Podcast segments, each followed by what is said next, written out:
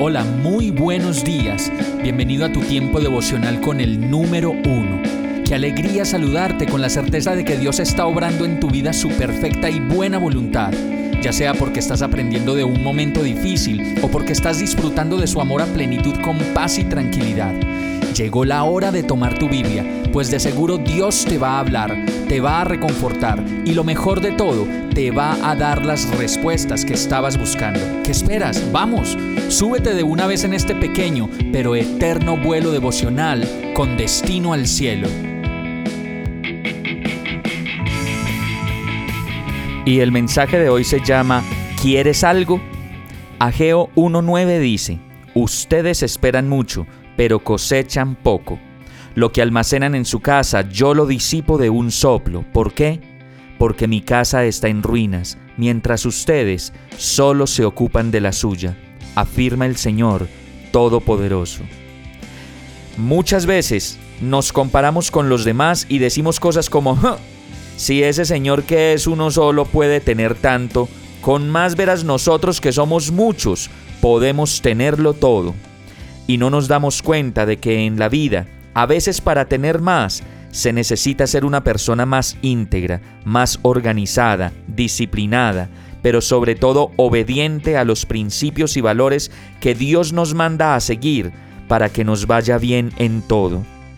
Pues esta misma situación le sucedió a los sobrevivientes del pueblo de Israel, a quienes Ezequiel les advierte que vendrá juicio sobre ellos si no obedecen a Dios. Y lo relata Ezequiel 33:24, dice, Hijo de hombre, la gente que vive en esas ruinas en la tierra de Israel anda diciendo, si Abraham, que era uno solo, llegó a poseer todo el país, con mayor razón nosotros, que somos muchos, habremos de recibir la tierra en posesión.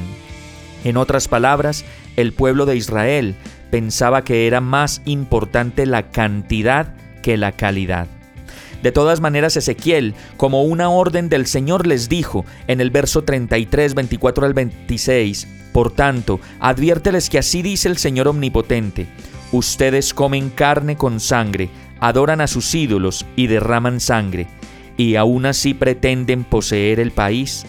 Además, confían en sus espadas, cometen abominaciones, viven en adulterio con la mujer de su prójimo, y aún así pretenden poseer el país. Deseamos muchas cosas y hacemos poco para obtenerlas. Y por eso mismo la Biblia dice que el juicio vendrá si nos apartamos de Dios y rechazamos de nuevo su presencia.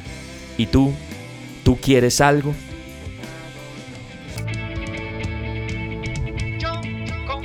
Hemos llegado al final de este tiempo con el número uno no te detengas, sigue meditando durante todo tu día en Dios, descansa en Él, suelta los remos y déjate llevar por el viento suave y apacible de su Santo Espíritu. Solo compártelo con quien lo necesite y ames. Hoy, de la mano de Dios, todo será un gran día. Para más información visita nuestra página www.iglesiabierta.com o llámanos al 313-334-0116. Oramos y rogamos para que cada día te enamores más de Dios y para que no pares de pasar todo tu tiempo con el número uno